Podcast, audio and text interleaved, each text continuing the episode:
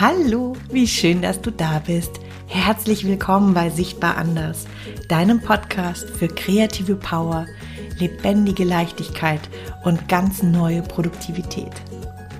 Ich bin Verena Meyer-Kolbinger und ich habe ganz spontan beschlossen, diesen Podcast aufzunehmen. Es ist ein Podcast, den ich nicht vorbereitet habe und mir so wichtig ist. Der Gedanke, ähm, reift schon länger in meinem Kopf. Es geht um persönliche Kreativität versus ähm, zielgerichteter Kreativität. Also Kreativität, die im Business anerkannt ist, in der Wirtschaft und unserer persönlich motivierten Kreativität mit unserer, unserer Sehnsucht nach einem kreativen Leben. Ich weise dir auf in diesem Podcast, woher kommen diese Unterschiede und zeige einen Weg, wie wir beide miteinander verbinden können und wie wir wachsen können. Hast du Lust?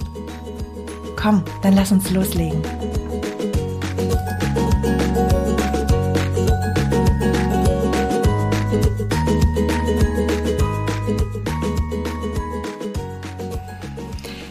In den letzten Wochen habe ich mich sehr viel mit intuitiver Kreativität beschäftigt. Ich habe mich auch viel mit mir und meiner eigenen Persönlichkeitsentwicklung beschäftigt, denn diese Zuwendung zur intuitiven Kreativität, die ich mir vor über acht Wochen vorgenommen habe oder als, als Vision für die nächste Etappe in diesem, in diesem Jahr für mich genommen habe, die hat, die hat mich verändert. Und ich habe sehr, sehr viel über Kreativität nachgedacht und hatte auch diverse Unterhaltungen. Und genau darüber möchte ich jetzt hier heute sprechen. Kreativität, und das ist mir schon so oft aufgefallen und auch ein wichtiger Teil meiner persönlichen Entwicklung, hat zwei Seiten. Oder beziehungsweise wird von zwei Seiten betrachtet. Ich komme ursprünglich aus der Kunst, aus dem intuitiven, träumerischen Gestalten. Das heißt, ich war irgendwann mal als junges Mädchen wollte ich gerne Künstlerin werden oder Designerin. Und ich wollte es werden, weil ich gerne malen wollte, weil ich erschaffen wollte, sichtbar machen wollte. Das heißt aus einem Traum heraus, aus einem ganz persönlichen Traum und Bedürfnis heraus. Dann während, während dem Studium und vor allen Dingen, als ich dann in die, in die Arbeitswelt übergegangen bin und Geld verdienen wollte mit meinem Können, habe ich gemerkt, okay, hier ist eine andere Form von Kreativität gefordert. Hier geht es darum, dass ich Bedürfnisse von anderen äh, bediene. Und damit ist die Kreativität auf der einen Seite ein Gütesiegel geworden, weil die Menschen sind zu mir gekommen, weil sie Kreativität bzw. kreative Leistungen haben wollten. Und auf der anderen Seite ist Kreativität zu etwas Messbarem, Kontrollierbarem geworden. Denn es fing ja schon damit an, dass ich als erstes ein Angebot abgeben durfte. Jemand wollte ein ich sage jetzt mal, ein, ein, ein Zeitungsdesign haben zum Beispiel oder jemand wollte Illustrationen haben und als erstes musste da erstmal ein Preis hin. Und damit kommen wir zu dem Punkt, den ich, auf den ich, ähm, auf den ich zurück möchte. Denn es gibt diese Kreativität, die messbar, kontrollierbar sein soll. Diese Kreativität hat mich jahrelang begleitet und ich finde dieses Spannungsfeld zwischen der messbaren, akzeptierten, angesehenen und effizienten Kreativität und gleichzeitig dieser absichtslosen und freien Kreativität unglaublich spannend. Ich möchte einen Fokus jetzt werfen auf die Kreativität, die effizient ist.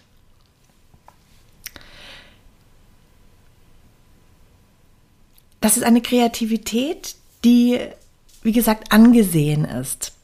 Da bin ich jahrelang auch als Trainerin in Unternehmen gekommen oder äh, habe Workshops mit Unternehmen gemacht, wo ich mit meiner flirrigen Art, aber einer klaren Struktur zu kreativen neuen Impulsen verhelfen durfte, sollte. Ich habe das sehr viel mit Visualisierungstechniken gemacht. Das heißt, ich habe Menschen zeichnen lassen. Und ähm, zeichnen lassen im Sinne von, von skribbeln lassen. Es ging nicht darum, wunderschöne Dinge zu gestalten oder es ging nicht davon, darum, dass jeder gut zeichnen konnte, sondern ich wollte diese andere Ausdrucksform nutzen. Das war anerkannt, das war, ähm, das war gewollt. Da war zwar auch ein gewisser Schritt aus der Komfortzone heraus, aber es war, es war gut, es war okay, denn es hat ja einem Ziel gedient. Und dann haben wir das Beispiel Design Thinking zum Beispiel. Diverse ähm, ähm, ja, Designing Processes, die es da gibt, die alle verschiedene Regeln befolgen, die messbar sind, die kontrollierbar sind, die vor allen Dingen dem Ganzen ein Label geben, mit denen wir uns Ideen ausdenken können, groß denken können, ein bisschen rumspinnen können. Ich sage immer das Wort träumen und bin erstaunt, wie ja, wie ich, wie ich in den Gesichtern, gerade im Businessbereich der Menschen sehen kann, wie da so ein leichtes Zucken entsteht. So ein leicht, leichtes Zucken. Träumen? Oh, träumen. Das kann, das ist, äh, das scheint nicht zielgerichtet zu sein. Deswegen lass uns mal lieber, ähm, ja, spinnen, visualisieren, großdenken. Das ist aber alles ein Synonym fürs Träumen. ähm, sprechen. So, ich habe wieder einen Satz angefangen, der nicht korrekt aufgehört hat. Und in dem Moment, wenn wir diese Struktur haben, wie gesagt, nennen, wir können, wir können hier verschiedenste Techniken nennen, dann ist das Ganze okay. Wir wurden gerade im, im Kreativitätsbereich ist natürlich auch das gesamte agile Umfeld die, ich sage jetzt mal eher weichen Komponenten, die zum Beispiel in der Entwicklung, in der IT-Entwicklung durch, durch Scrum Master, durch Agile Coaches dazugekommen ist, schon wesentlich weicher geworden. Aber ganz, ganz spannend, ich war unter anderem bei Kongressen und Fortbildungen, wo es um, um Agilität auch ging, wo viele Agile Co Coaches waren. Die Techniken und Methoden, die sie einsetzen, sind die gleichen Coaching-Methoden, die auch ich benutze. Aber unglaublich spannend, es ging immer nur bis zu einer gewissen Grenze, nämlich nur bis zum Business. Ab dem Moment, wo, wo, ähm, wo Bedürfnisse persönlicher geworden sind. Und das passiert ja total schnell, gerade wenn es um ein Team geht. Da wurde eine Grenze gezogen. Das System hörte auf ab dem Moment, wo Persönlichkeit geteilt werden sollte. Das ist die eine Kreativität, die wie gesagt kanalisiert wird, gezielt eingesetzt wird, um Fortschritt, um Wachstum zu generieren. Und dann haben wir die andere Kreativität. Diese Kreativität, die dafür verantwortlich ist, dass ich zum Beispiel Design und Kunst studieren wollte aus einem Bedürfnis heraus, aus einer Neugierde heraus, aus einer Sehnsucht heraus. Und diese Kreativität, die ähm, merke ich, ist in der Businesswelt oft nicht so angesehen, weil wie hilft sie mir denn? Wenn ich Kreativitätsworkshops anbiete, wo es ums Malen geht, dann ist das nicht mehr ein Workshop, der meine Business Skills verbessern soll, meine Mitarbeiter ähm, produktiver machen soll, sondern da geht es dann plötzlich um eine Form von Incentive. Das ist etwas Weicheres. Mittlerweile ist natürlich auch dieses Weiche und das Wohlfühlen viel, viel mehr integriert in Unternehmen. Aber dennoch hat dieser Bereich der Kreativität einen ganz anderen Stellenwert. Dabei geht es um das Glitzegleiche. Es fehlt nur die Struktur. Es fehlt das Ansehen. Und ich finde es so spannend, wenn ich mit, ähm, wenn ich mit meinen Klienten darüber spreche, die sich alle wünschen, aus privaten motivierten, aus privat motivierten Gründen heraus, ihre Kreativität wieder zu spüren und ein kreatives Leben zu erschaffen, dann äh, höre ich besonders von Frauen immer, oh, das traue ich mich gar nicht zu sagen. Also ich wiederhole es nochmal. Ich traue mich gar nicht, das der Umwelt da draußen zu erzählen, dass ich malen möchte. Und dann frage ich, warum denn? Ja, was denken die denn dann von mir, höre ich dann. Dann denken die, dass ich jetzt eine malende Hausfrau bin. Dass ich jetzt, ähm, dass ich jetzt irgendwie Maltherapie mache. Und weißt du was? Ich kenne diesen Gedanken. Denn ich habe jahrelang ganz bewusst, selbst wenn ich aus der sogenannten Kreativitätsbranche kam und komme, habe ich ganz bewusst den künstlerischen Anteil in mir ferngehalten. Ich habe meinen Kunden nicht erzählt, dass ich jetzt äh, eine Zeit lang nicht da bin, weil ich eine Ausstellung ähm, hier und dort habe. Es hat sich für mich nicht gut angefühlt. Und weißt du warum? Nicht, weil die Menschen mir das gesagt hätten. Nicht, weil meine Kunden mir das gespiegelt hätten, sondern weil ein, eine Stimme in meinem Kopf hier hinten drin zu mir gesagt hat, aha, jetzt macht sie abstrakte Malerei. Und bei der Gelegenheit ein kleiner, ein kleiner Seiten, ein kleiner Rückschritt und etwas Persönliches. Weißt du, was ich dann gemacht habe? Ich habe besonders akkurat und naturalistisch gemalt. Denn ich wusste ganz genau, das wird mich wiederum abheben von den sogenannten Hausfrauenmalerinnen. Indem ich beweisen konnte, hey, ich habe eine Qualifikation. Ich kann Porträts zeichnen, ich kann Porträts malen, sodass jeder es erkennt. Aber frei und kreativ, kreativ habe ich mich in dieser Zeit nicht gefühlt. Erst als ich mich aufgemacht habe und mich getraut habe, mich der abstrakten Malerei zuzuwenden und das zuzulassen, das Offene, dass ich nicht weiß, wie schaut dieses Bild aus. Also sprich, wenn ich die Wiedergabe eines Gesichtes erreicht habe, ist das Bild fertig. Sondern in diesen Prozess reinzugehen. Das war nicht leicht. So, das war jetzt ein kleiner, ein, ein kleiner Seitenschwenker zurück zu diesen, zu diesen Gedanken, die viele haben. Hey, wenn ich, wenn ich mich der freien Kreativität zuwende, dann werde ich nicht ernst genommen. Und das hat seine Wurzeln tief in unserer Gesellschaft und in unserem, in unserem ja, in all dem, was wir gelernt haben. Denn wenn wir zurückgehen, mehr als 100 Jahre,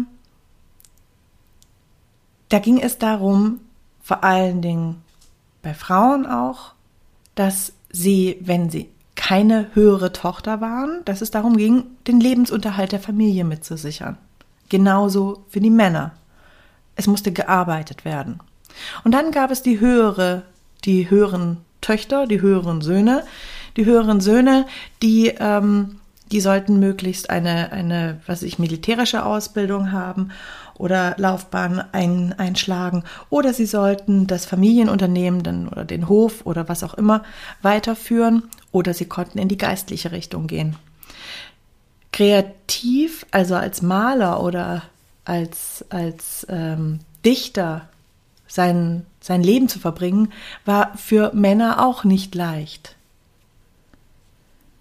Denn, wie gesagt, es ging ja darum, etwas, etwas, äh, ein, Leben zu, zu einzuschlagen, mit dem Wohlstand und ähm, Ansehen generiert worden ist. Die Frauen dagegen, die höheren Töchter, deren Ausbildung bestand darin, dass sie Handarbeiten lernten, dass sie musizieren lernten und dass sie malten. Hauslehrer im, ähm, ähm, im, im, im 19. Jahrhundert im 20. Jahr, Anfang 20. Jahrhundert, bin ich da richtig? Anfang 20. Jahrhundert, ja, bin ich richtig, waren für Mädchen hauptsächlich ja, Lehrer von musischen Fächern. Also die Fächer, die auch heute in der Schule kein so großes Ansehen haben.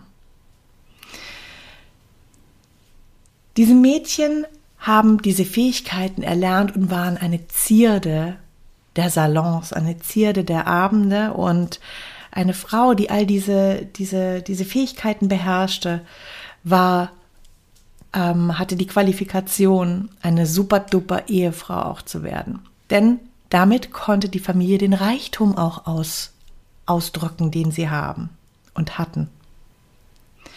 Und das ist jetzt schon sehr, sehr lang her. Mittlerweile haben wir Frauen äh, die Freiheit, uns genau so zu entwickeln, wie wir uns entwickeln wollen. Wir sind nicht, ähm, wir können unsere Freiheit durch mehr erlangen als einfach nur durch die Heirat mit einem Mann, die ja dann auch keine Freiheit war. Aber da, lass uns darauf jetzt hier nicht eingehen. Mittlerweile sind wir freie Menschen alle miteinander. Aber die Kreativität, die freie persönliche Kreativität besonders bei Frauen, hat noch immer dieses Geschmäckle von ist nichts Richtiges. Und das ist unglaublich tief auch in Unternehmen, in unserem Businessumfeld verwurzelt. Derweil haben beide Arten von Kreativität, ich sag mal die zielgerichtete, businesstaugliche ähm, Innovationskreativität und die persönliche, freie Kreativität, die haben die gleiche Basis. Denn es geht darum, in einen Prozess hineinzutauchen und etwas Neues zu erschaffen. Der Vorteil der freien Kreativität ist, dass sie aus der Sehnsucht, aus der persönlichen Sehnsucht heraus entsteht und auf dieser aufbaut. Wir hören ganz, ganz oft, wenn äh, im, im, auch im Business-Umfeld von den Worten intrinsisch, also selbst motiviert. Ein Mitarbeiter ist besonders dann engagiert und erreicht seine Ziele und erfüllt seine Aufgaben besonders gerne und leicht, wenn er intrinsisch arbeiten kann. Genauso ist es ja für uns auch als Privatperson. Wenn wir etwas intrinsisch machen dürfen, dann sind wir erfüllt. Deswegen sind Hobbys so befriedigend. Aber Intrinsische Motivation bedeutet eben auch, dass sie aus unserem eigenen Bedürfnis entsteht. Und damit dürfen wir das sehen. Wir dürfen sehen, weshalb wir das persönliche Bedürfnis haben, diesen Job gut zu machen. Und wenn wir das verbinden können, wenn das angesehen wird und erkannt wird, dass wir in einer zielgerichteten Kreativität auch die persönlich motivierte, freie Kreativität integrieren dürfen, dann werden wir ein ganz neues Level an Kreativität tatsächlich haben. Ich habe darüber einen Blogartikel mal geschrieben, den findest du auf meiner Webseite und der heißt, was die Wirtschaft von der Kunst lernen kann. Denn genau darum geht es. Es geht darum, neugierig zu sein. Es geht darum, Persönlichkeit zu zeigen. Und es geht darum, auszuprobieren. Und dazu brauchen wir drei Dinge. Wir brauchen Selbstbewusstsein. Und ich tue jetzt mal diesen Begriff Selbstbewusstsein in zwei Richtungen auf, aufsplitten. Einmal Selbstbewusstsein im, im Sinne von ähm, ähm, Selbstvertrauen, aber auch im Sinne von mir selbst Bewusstsein, was mich ausmacht.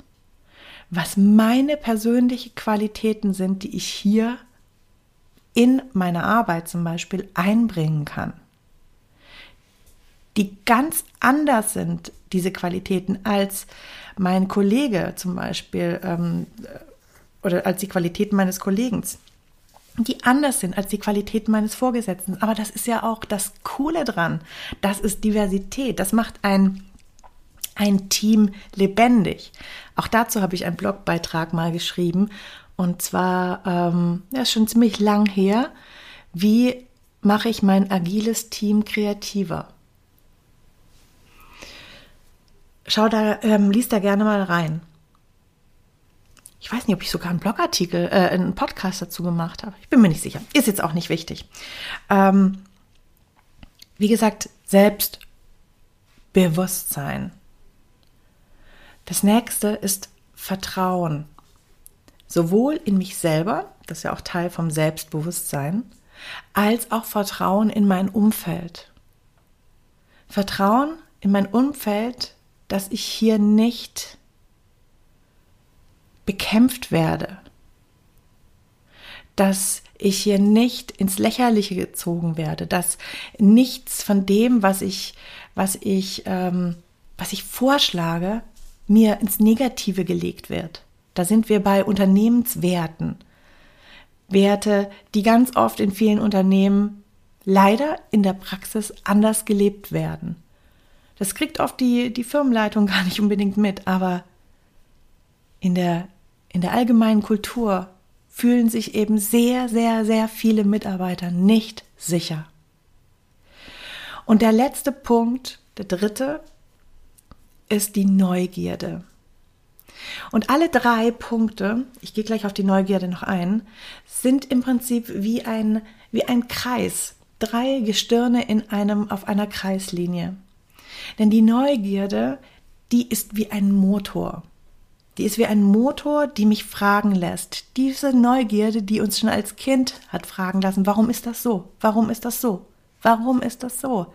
Weil wir raus wollen. Die Neugierde ist der Motor, der uns vorantreibt, der uns gehen lässt, der uns Motivation gibt, der uns, der uns ähm, Welten eröffnet. Im Persönlichkeitsmodell der Big Five ist die Eigenschaft des offenen Geistes, also die Möglichkeit äh, in, unserer, in unserer Persönlichkeit, die Fähigkeit, die Möglichkeit zu sehen, dass es mehr gibt, als ich jetzt gerade weiß.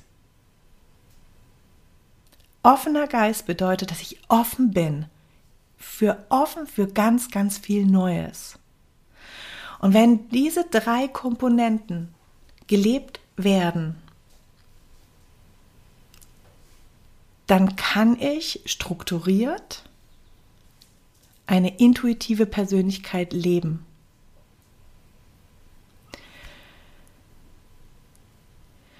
So, das ist jetzt wieder eine ein bisschen längere Folge geworden und tatsächlich ist es eine von diesen Folgen, die ich ganz spontan aufgenommen habe und ähm, wo ich kein Skript habe und ich hoffe, dass es nicht zu wirr geworden ist. Ich möchte es noch mal ganz kurz zusammenfassen. Wir leben aktuell zwei verschiedene Formen von Kreativität. Die eine Kreativität ist die zielgerichtete Kreativität, die sehr viel im Business eingesetzt wird. Auch die, wo es immer heißt, Kreativität ist eine der wichtigsten Währungen für die Zukunft. Und dann haben wir die persönlich motivierte Kreativität, die in keine Richtung geht, sondern die einfach aus uns selbst wirklich intrinsisch entsteht. Eine Kreativität, die so viel mit uns selbst und unserem Selbstvertrauen, Selbstbewusstsein und der persönlichen Neugierde zu tun hat. Eine Kreativität, die unfassbar selbstwirksam ist. Denn jedes Mal, wenn wir lernen, dieser Kreativität nachzugehen, lernen wir, dass wir wachsen, akzeptieren und lieben wir uns mehr selbst und wir sehen, dass wir uns entwickeln. Diese beiden Formen von Kreativität, wenn wir die verbinden, wenn wir die verbinden, dann können wir tatsächlich wirklich kreativ und innovativ werden und können die Fesseln, die einer zielgerichteten Kreativität oft angelegt werden, befreien. Damit möchte ich nicht sagen, dass jetzt jeder an seinem Arbeitsplatz anfangen soll, mit Acrylfarben rumzumischen. Dass ähm, jeder jetzt hier anfangen soll, in irgendwelchen Besprechungen in den Ausdruckstanz zu gehen. Das meine ich gar nicht.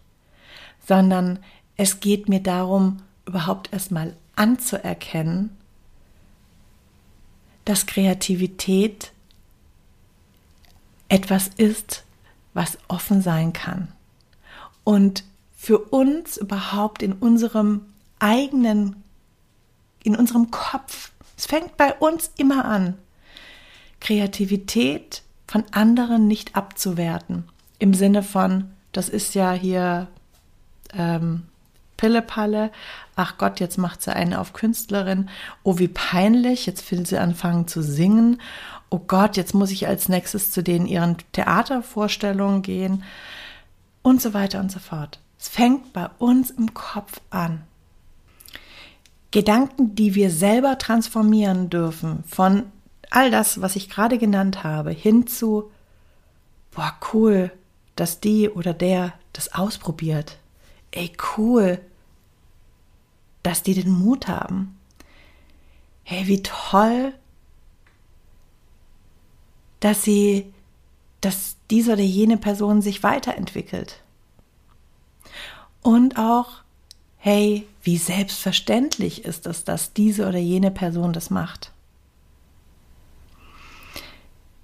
Ich weiß, so etwas lässt sich nicht über Nacht verändern, denn wie gesagt, es ist über Jahre entstanden, Jahrhunderte. Jahrhunderte war die freie Kreativität etwas, was nur die, die Reichen hatten, nur die, ähm, die höhere Gesellschaft hatten aber nicht die, die das Brot verdient haben. Und vor allen Dingen die, die eh nichts anderes zu tun hatten, nämlich die reichen Frauen, die reichen Mädchen. Das lässt sich nicht über Nacht ändern. Das sitzt tief, viel tiefer als wir glauben. Aber mit jedem einzelnen Gedanken, den wir fassen, mit jedem einzigen einzelnen Mal, wo wir bemerken, dass wir in irgendeine Art und Weise in diese abwertende Richtung denken und es dann bemerken, uns dafür aber auch nicht bestrafen, sondern einfach nur sagen, hey, interessant, was ich hier mal wieder gedacht habe. Und vielleicht im nächsten Schritt einen neuen Gedanken da stattdessen zu setzen. Also mir zu sagen, hey, interessant, dass ich das gerade gedacht habe. Aber jetzt siehst doch mal so. Ist auch eine echt eine coole Sache, dass die, die sich das traut.